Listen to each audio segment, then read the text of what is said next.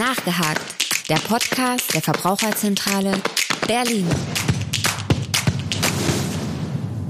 Hallo und herzlich willkommen zu Nachgehakt, dem Podcast der Verbraucherzentrale Berlin. Mein Name ist Henning Kunz und heute ist wieder einmal Britta Schautz bei mir zu Gast. Hallo Britta. Hallo Henning. Dem einen oder anderen Zuhörer ist sie vielleicht schon bekannt wer weiß.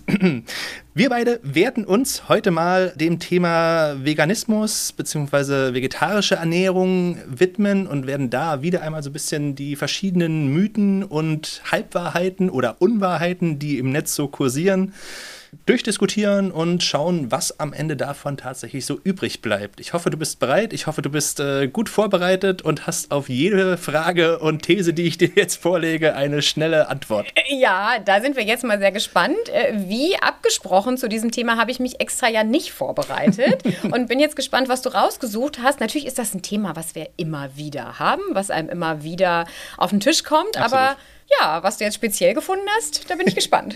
Wunderbar. Ich muss dazu auch sagen, auch für mich war das jetzt nochmal eine interessante Herausforderung, weil ich ja jetzt einfach doch schon eine ganze Zeit lang diesen Podcast mache und viele der Themen und Fragen, die da so vorkommen, einfach Sachen sind, die hier irgendwann schon mal diskutiert wurden und auf die ich dementsprechend dann auch schon eine Antwort weiß. Äh, ich musste das versuchen, so weit wie möglich auszublenden und so unbefangen wie möglich daran zu gehen. Äh, wir werden sehen, wie gut das am Ende geklappt hat. Aber wir legen jetzt nichtsdestoweniger einfach mal los und zwar mit der ersten, die für mich tatsächlich sowas wie ein Klassiker ist. Wir können das auch noch ein bisschen weiter differenzieren, aber wir bleiben jetzt erstmal schön plakativ. Vegetarier essen meinem Essen das Essen weg. Es geht hier ja. natürlich um Anbauregionen und dergleichen mehr. Es gibt eine ganze Menge, die dahinter steckt, aber ich will da gar nicht zu viel zu sagen. Statement. Bitte. Ja, okay. Also, ich, die hatte ich erwartet, das stimmt. Okay. Und das ist ja auch, naja, so ein flapsiger Spruch, den man gerne mal hört, finde ja, ich auch ja. okay. Spannenderweise ist es aber so, dass natürlich Futtermittel oft nochmal anders angebaut werden. Also, es sind zum Beispiel andere Sorten oft, die als Futtermittel angebaut mhm. werden bei verschiedenen Sachen. Gehen wir jetzt zum Beispiel auf Soja ein. Das ist ja der Klassiker, den hattest du jetzt auch erwartet. Absolut. Genau, also Soja wird in den letzten Jahrzehnten eben vermehrt auch für die Tierfütterung eingesetzt genutzt und dafür wird ja auch der Regenwald gerodet mhm. in Südamerika. Das stimmt. Das ist aber Soja, der ins Tierfutter geht. Soja, den wir in Sojadrinks haben oder in Tofu zum Beispiel, der wird in der Regel eher in Kanada oder in Europa angebaut. Also das sind dann schon mal zwei unterschiedliche mhm. Sachen. Und wir wissen zum Beispiel übrigens, Brandenburg hat auch viel Bioanbaufläche und baut auch viel pflanzliche Lebensmittel an, aber viel Tierfutter. Einfach, weil wir da nochmal andere ähm, Eigenschaften haben von zum Beispiel Getreide. Also wenn ich mir anschaue, Brotgetreide muss bestimmte Eigenschaften haben, damit man damit gut backen kann. Mhm. Wenn ich aber Futtergetreide anbaue, habe ich zum Beispiel Gerste auch häufig. Das essen wir eigentlich nicht so sehr, sondern das essen die Tiere. Das sind einfach andere Sorten. Natürlich, theoretisch könnten wir viele von diesen Futtergetreidesorten auch essen, ja, aber tun wir nicht im echten Leben, weil das meistens andere Ansprüche an die Pflanzen sind. Und Nummer zwei ist auch, ich muss in eine Kuh oder in ein Huhn oder in ein Schwein viel, viel mehr Futtermittel reinstecken, als wenn ich, ähm, also um eine Kalorie herauszubekommen. Mhm als wenn ich dieses Getreide zum Beispiel selber essen würde, weil die das auch nicht so gut verwerten. Also ich muss im Durchschnitt etwa sieben Kalorien reinstecken in ein Tier, um eine Kalorie rauszubekommen. Das heißt, wenn wir jetzt alle auf vegetarische Ernährung umswitchen würden, würden wir trotzdem noch ordentlich Futtermittel sparen. Von daher ist vegetarische oder vegane Ernährung nachhaltiger, weil wir weniger Flächen mhm. brauchen. Mhm. Ist das das, was du hören wolltest? Das ist bis zu einem gewissen Punkt tatsächlich das, was ich hören wollte. Und wenn das so weitergeht, dann wird es eine sehr kurze Folge, weil du damit gleich auch schon meinen nächsten Punkt so ein bisschen abgefrühstückt hast. Aber da kommen wir gleich nochmal zu. Äh, mich würde jetzt trotzdem interessieren, Gibt es trotzdem in manchen Orten oder in, in, irgendeiner Form so eine Art Flächenkonflikt Hört man sowas manchmal oder ist das jetzt wirklich so ein herbeikonstruiertes Problem? Ja, es gibt auf jeden Fall Flächenkonflikte, gerade wenn es darum geht, dass wir jetzt ähm, sowas wie exotische Lebensmittel, die auch gerade in der veganen und vegetarischen Ernährungsweise bevorzugt werden, mhm. wie Quinoa, der nicht bei uns wächst. Wenn wir den jetzt aus Südamerika importieren, dann wird eben auf diesen Flächen in Südamerika der Quinoa angebaut und dann kann eben die heimische Bevölkerung nichts für sich selber anbauen. Also das ist jetzt so ein bisschen Flächenkonkurrenz, die durch wir erkunden mal viele neue Lebensmittel mhm. ähm, zustande kommt und äh, wir könnten eigentlich von unseren Agrarflächen uns auch schon ernähren. Und ja, natürlich, also was ich jetzt für den Anbau von Getreide für die menschliche Ernährung nutze, kann ich dann nicht mehr für Tierfutter nutzen. Aber wie eben schon, es wäre eigentlich ja auch ein bisschen sinnvoller, wenn wir mehr pflanzlich essen würden, denn dann bräuchten wir insgesamt weniger Flächen. Mhm. Wunderbar. Ja, spannend. Äh, ich könnte jetzt auch noch eine längere Diskussion über das Thema Superfoods wie Quinoa und dergleichen mehr daraus spannen, aber der geneigte Zuhörer, der aufmerksame Zuhörer vor allem, hat das vielleicht auch schon äh, mal von uns gehört, denn dazu gibt es bereits eine Folge, die man sich gerne auch nochmal anhören kann. Die war nämlich auch sehr spannend. Wunderbar. So viel erstmal dazu. Das reicht mir schon absolut. Gut. Ich bin völlig zufrieden. Nächster Punkt wäre gewesen, vegane Ernährung zerstört den Regenwald. Das geht im Prinzip in dieselbe mhm. Kerbe und ehrlich gesagt haben wir das an der Stelle ja. schon beantwortet. Nein, tut sie nicht. Genau. Sojaanbau also, tut es, vegane Ernährung tendenziell eher weniger, oder? Gibt's ja. Da, kann man da noch differenzieren? Wenn ja, dann bitte. Genau, ich würde es ein bisschen differenzieren, Gerne. weil auch Palmöl zum Beispiel ist ja auch in veganen Produkten mhm. enthalten. Je höher sie verarbeitet sind, desto eher steckt da Palmöl drin. Natürlich gibt es auch welche, die explizit ohne Palmöl gemacht werden. Einfach weil viele Menschen, die sich sowieso mit ihrer Ernährung beschäftigen, oft bewusster konsumieren. Das sind auch gerne die Vegetarier und Veganer, aber nicht automatisch. Und deswegen ist da häufig dann kein Palmöl drin. Aber wenn das in den Produkten steckt, dann kann natürlich auch schon Regenwald dafür gerodet werden. Das wissen wir, dass das leider passiert. Also ja. hier immer auf Bio achten oder auf möglichst nachhaltige Palmölquellen. Aber ja, vielleicht braucht man nicht unbedingt Palmöl.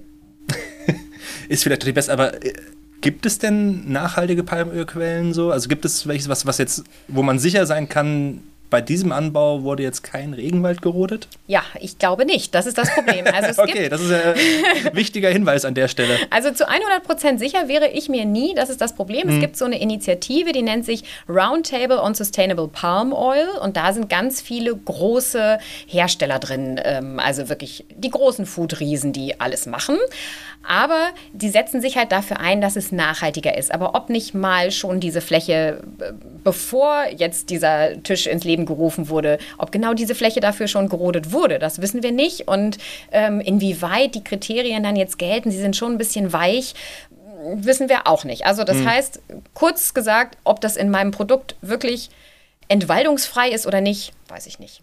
Und das ist jetzt auch ein Zusammenschluss von, von Industrievertretern, die das da quasi unter sich ausmachen. Also das ist ja vielleicht in dem Zusammenhang auch nochmal ein bisschen genau. vorsichtig zu betrachten zumindest. Genau, das ist hauptsächlich ein Zusammenschluss von Industrievertretern. Ich würde okay. sagen, wenn Palmöl, dann bitte am besten Biopalmöl, da haben wir noch die größten Nachhaltigkeitskriterien, aber ja, ich glaube auch nicht, dass man es am Produkt erkennt, dass da wirklich gar nichts gerodet mhm. wurde. Okay, gut zu wissen. Also äh, tatsächlich gar nicht so einfach. Denn das ist hier an der Stelle durchaus spannend. Äh, das ist ja eine These, die man oft auch im Internet gefunden hat, in vielen verschiedenen Artikeln, in immer wieder anderen Formen. Das ist allerdings tatsächlich ein Aspekt, der da bislang noch gar nicht angesprochen wurde, den ich zumindest in meiner Recherche nicht entdeckt habe unter dieser Frage. Ja, es also ist eher daher, Soja, ne? Es ist eher Soja. Äh, also meistens geht es dann nur um das Soja-Thema und alles andere wird weitestgehend ausgeblendet und dann hat man auch so ein bisschen die Frage abgehakt. Man hat es ja quasi entkräftet jo. und dann ist es auch durch. Insofern finde ich das tatsächlich nochmal einen wertvollen Hinweis und äh, da kann man ja durchaus mit arbeiten. Ja, es gibt ja in der Regel auch nie schwarz und weiß, sondern man muss immer so ein bisschen Nuancen sehen und äh, sich manchmal für das kleinste Übel entscheiden. Das stimmt absolut. Okay, wunderbar. Nichtsdestoweniger würde ich sagen, wir schließen das an der Stelle mhm. jetzt tatsächlich mal ab und gehen weiter zur nächsten These. Das ist auch wieder so ein Klassiker. Veganer sind schwächer als Fleischesser. Ähm, überspitzt formuliert, wieder einmal, wie so oft. Äh, es geht hier natürlich so ein bisschen darum, man bekommt nicht die notwendigen Nährstoffe, insbesondere nicht das Protein und äh, insofern muss man dann irgendwelche aufwendigen äh, Ersatzquellen suchen und so weiter und so fort. Aber wie schon vorher, ich möchte gar nicht zu viel drum herum reden, bitte. Nimm Stellung. Okay, ich fange gleich mal mit den Praxisbeispielen an. Also es gibt viele Leistungssportler, die auch Veganer sind, vegan leben. Ich weiß nicht, ob du schon mal Patrick Babumi angesehen hast. Das ist ein Kraftsportler, der seit langer Zeit vegan lebt und ähm, der auch häufiger mal in Talkshows auftritt. Ich glaube, ich habe tatsächlich bei der Recherche für diese Folge einen Artikel gelesen, in dem er erwähnt wurde. Ja. Genau, genau. Das wäre jetzt schon mal ähm, das, was jetzt nicht der Beweis ist, sondern dieses, ne, was wir alle immer so mitbekommen. Ähm, und dann würde ich das Ganze auch gerne nochmal entkräften. Es kommt halt ja. immer darauf an, wie ich mich ernähre. Also man ist ja früher immer, wenn es ums Eiweiß geht, immer von dieser biologischen Wertigkeit ausgegangen. Damit misst man das. Und da wurde das Hühnerei auf 1, also auf 100 gesetzt, weil man damit am besten Körperprotein aufbaut. Okay, ich muss jetzt ganz kurz äh, eingreifen hier an der Stelle. Oh. Biologische Wertigkeit, was, was steckt dahinter? Ja. Das müsstest ähm, du vielleicht noch ein bisschen erklären, weil okay. mir ist der Begriff nicht geläufig. Das war jetzt zu sehr fachchinesisch, das äh, habe ich in meinem Studium natürlich gelernt. Ähm, die biologische Wertigkeit beschreibt, wie gut das Protein, was ich in der Nahrung habe, vom Körper in eigenes Protein umgewandelt werden kann. Okay. Also wie gut du dann Protein ansetzen kannst. Und das geht besser, wenn das Protein möglichst körpernah, Körper, also hm. so ähnlich ähnlich ist wie möglich. Und das, und das heißt dann tierisches ist quasi genau. körpernäher als pflanzliches? Richtig, ist okay. oft einfach von der Zusammensetzung der Aminosäuren her. Mhm. So. Und ähm, dann hat man das Ei eben auf 100 gesetzt und wenn man das noch kombiniert mit anderen tierischen, dann geht es sogar über 100, also ganz spannend.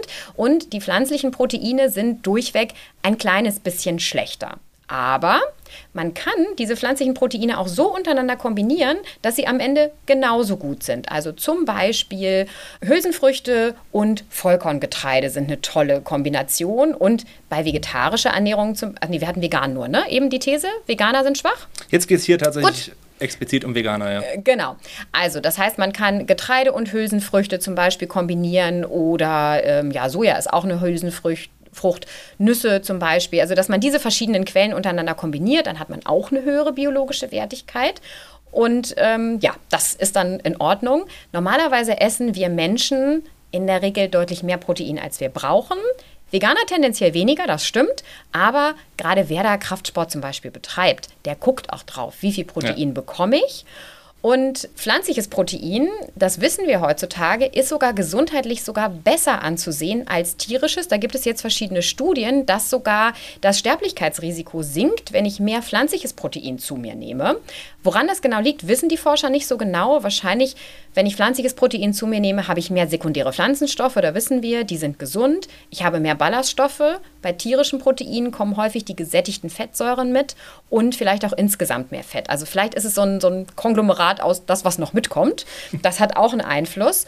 Von daher ist es eigentlich positiv, wenn man besonders viel pflanzliches Protein zu sich nimmt. Und nein, schwach muss man nicht sein, kommt aber natürlich darauf an, wie ich mich ernähre. Wenn ich mich überhaupt nicht informiere vorher, dann kann das schon sein, kann aber auch bei einem Fleischesser so sein. Absolut. Ich glaube, es kommt nicht nur auf die Ernährung an, sondern auch, was man sonst so ja. in seinem Leben treibt. Also von daher, okay. Ja. Aber es gibt durchaus die Möglichkeit, als Veganer, Vegetarier, wie auch immer, äh, sich so zu ernähren, dass da kein Nachteil gegenüber einem Fleischesser entsteht.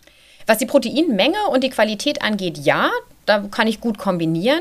Was aber natürlich immer zu bedenken ist, wenn ich ein Veganer bin, dann bekomme ich wirklich kein Vitamin B12. Ich glaube, das wissen aber die meisten jetzt wirklich auch schon. Das sollte man supplementieren. Aber das äh, stelle ich jetzt mal als gegeben hin. Das wissen die meisten. okay, dann lassen wir das auch mal so stehen. Das wäre ansonsten noch ein weiterer Punkt gewesen, aber äh, können wir vielleicht auch einfach so abfrühstücken. Ähm, ich weiß nicht, möchtest du noch mehr dazu erzählen? Ich glaube, das hatten wir in den anderen Folgen auch okay, schon. Okay, wunderbar. Ja, ist für mich völlig in Ordnung. Gut, dann äh, passt das auch thematisch alles ein bisschen besser zusammen und wir bleiben in unserer geplanten Reihenfolge. Nämlich nach dem Protein wäre jetzt der nächste Punkt. Äh, eine vegane Ernährung schadet Zähnen und Knochen. Auch hier geht es wieder mhm. explizit um die vegane Ernährung. Ja. Du kannst dir schon denken, weshalb. Mhm. Ja. Bitte. Genau. Ähm, schade Zähne und Knochen, das geht wahrscheinlich darauf hinaus, dass in der veganen Ernährung sehr wenig Kalzium vorkommt. Ganz genau. Richtig, genau. Also wenn ich mich jetzt komplett vegan ernähre ohne Milchprodukte, das sind ja unsere Hauptlieferanten von Kalzium also kein Käse, keine Milch mhm. und so weiter, dann muss ich schon natürlich gucken, wo kriege ich mein Kalzium her? Und da muss ich auf kalziumreiche Mineralwässer oder gutes Berliner Leitungswasser zurückgreifen. genau, es nervt uns alle, aber es ja. enthält viel Kalzium. Und ähm, es gibt auch ähm, grünes Gemüse, das enthält viel Kalzium, aber auch Nüsse zum Beispiel und vor allem Sesam. Also gerade eine vegane Ernährung, da essen die Menschen ja gerne auch Tahin und so weiter. Also da kriegt man schon noch Kalzium in seiner Ernährung. Und Kalzium ist auch nicht der einzige Faktor für Knochen und so weiter. Also wenn ich ganz, ganz viel Kalzium zu mir nehme, aber nicht genug Vitamin D habe für den Knochenstoffwechsel, dann kann es auch ein Problem geben. Das heißt, das bekomme ich aber, wenn ich schön rausgehe in die Sonne und das jetzt gerade aktuell produziere, das Vitamin D.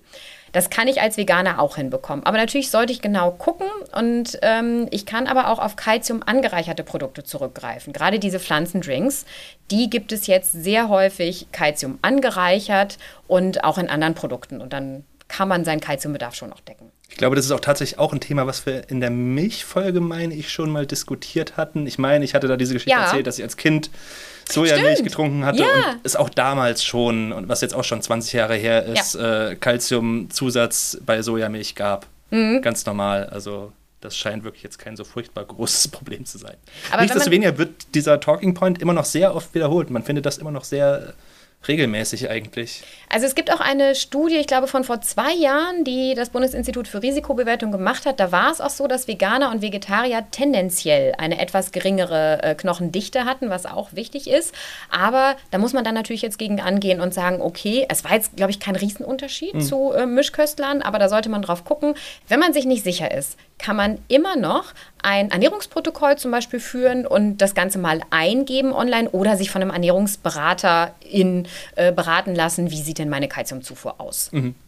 Okay, wunderbar. Das reicht mir auch schon als Antwort an dieser Stelle und wir springen direkt mal weiter zum nächsten Thema, nämlich Vegane Ersatzprodukte, wir sind mal wieder bei den Veganern unterwegs, sind doch auch nur im Labor zusammengemischt und entsprechend ungesund. Sprich, alles hochverarbeitet, alles Chemie, was ja auch so ein wunderbar äh, undefinierter Begriff ist, der ja. alles und nichts bedeuten kann. Ähm, aber das ist tatsächlich auch ein Vorwurf, den man relativ häufig hört, insbesondere von Leuten, die halt wirklich einfach die hard Fleischverfechter sind. Das sind dann die äh, Kandidaten, die sich auch nachts den Fleischwecker stellen. ja, auf den warte ich noch, den Fleischwecker.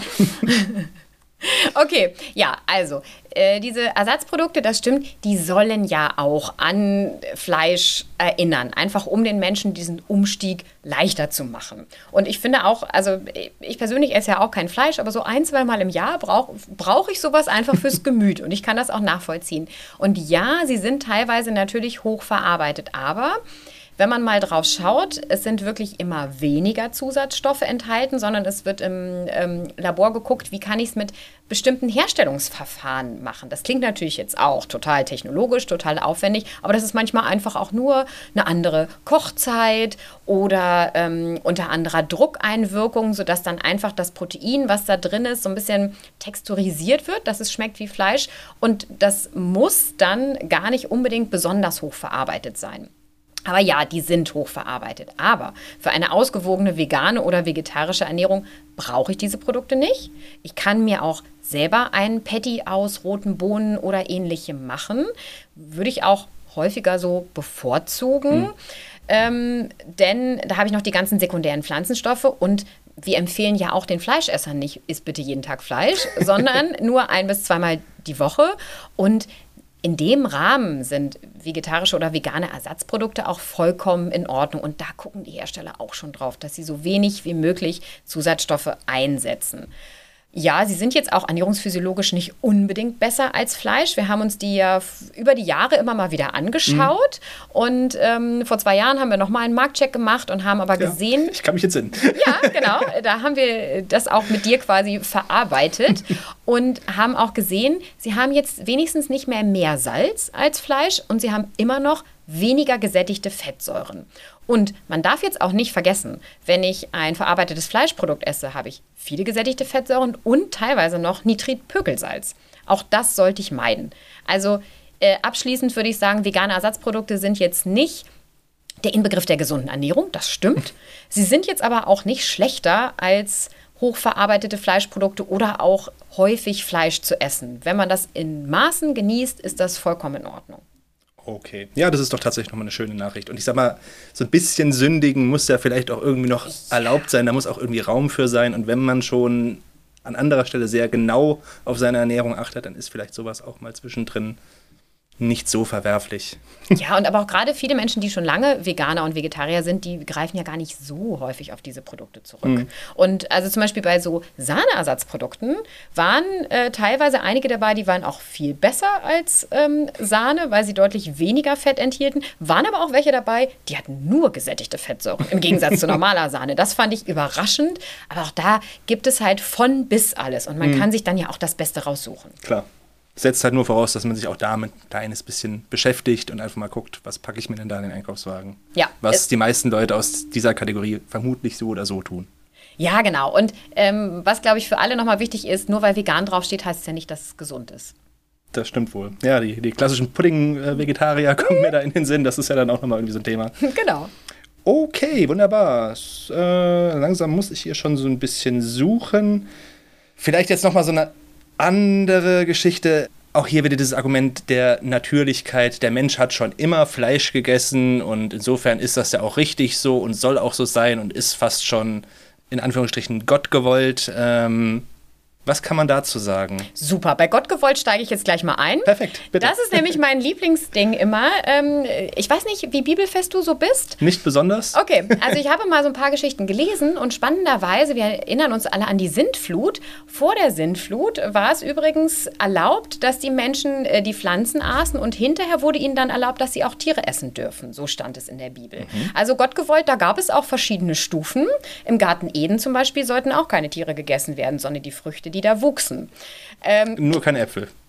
So Genau. bibelfest bin ich dann doch noch. Na, nur nicht der Apfel der Erkenntnis. ähm, also von daher, Gott gewollt, würde ich jetzt mal zur Seite schieben. Und wir wissen ja, wir haben auch verschiedene Weltreligionen. Es gibt Absolut. verschiedene Stämme auf der Welt, die heutzutage auch sich komplett vegan ernähren. Also ähm, die Jain zum Beispiel fallen mir ein. Ähm, sie sind im indischen Raum und auch bestimmte Arten des Hinduismus und Buddhismus. Da darf man auch keine tierischen Lebensmittel essen. Kommt halt drauf an jetzt, an welchen, auf welchen Gott ich mich berufe. Also da gibt es Wie so oft im Leben. Genau, da gibt es Menschen, die schon immer keine tierischen Lebensmittel gegessen haben.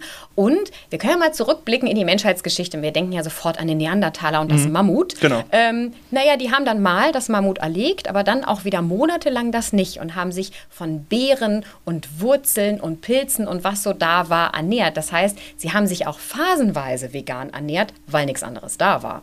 Und ich glaube, das muss man immer so ein bisschen in Relation sehen. Es war nicht jeden Tag so ein halbes Mammut auf dem Teller.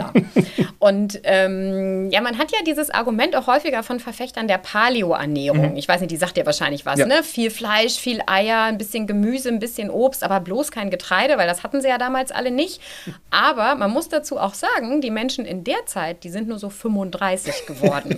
Das hat natürlich noch andere Einflussfaktoren, nicht nur das Essen, aber Vielleicht ähm, auch die Tierwelt, ja, stimmt. wenn die Mammutjagd dann doch nicht so erfolgreich war. Stimmt, und dann dabei gefährlich. Aber auf jeden Fall, ähm, ja, auch damals gab es das nicht immer. Ja, ist vielleicht auch so oder so noch eine wertvolle Hintergrundinformation, die man so ein bisschen im Kopf haben sollte, wenn man darüber spricht. Okay, wunderbar. Also so natürlich ist es dann vielleicht auch gar nicht notwendigerweise und auch damals gab es schon andere Formen der Ernährung. Das können wir da, glaube ich, mitnehmen. Ja. Dann haben wir jetzt noch einen Punkt, der jetzt auch wieder so ein bisschen Überschneidung mit unserer letzten Folge ist. Ich würde ihn trotzdem gerne nochmal bringen, weil es in diesem Kontext vielleicht auch noch mal kurz diskutiert werden kann. Äh, das wäre jetzt die These, wer Obst, Gemüse oder Schalenfrüchte aus wasserarmen Anbauregionen kauft, schadet der Umwelt womöglich mehr als ein Fleischesser. Puh, ja, also genau, das mit den wasserarmen Regionen würde ich auch sagen, das ist ein Riesenproblem. Gerade wo wir jetzt auch ne, die Folgen des Klimawandels, wir merken das immer mehr, es regnet irgendwie phasenweise gar nicht, dann wieder ganz stark, dann können die Böden das nicht aufnehmen. Das ist ein Problem.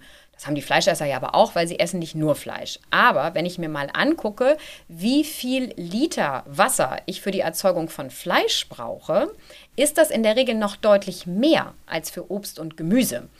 Das ist jetzt total spannend. Ich unterbreche jetzt an der Ja. Stelle bewusst mal, denn ich habe tatsächlich auch äh, gut vorbereitet, wie ich bin, Zahlen dazu mitgebracht, Ah, die mir etwas merkwürdig vorkamen und die ich tatsächlich gerne nochmal mit dir diskutieren Mhm. würde, weil sie genau dieser Behauptung ein Stück weit zuwiderlaufen.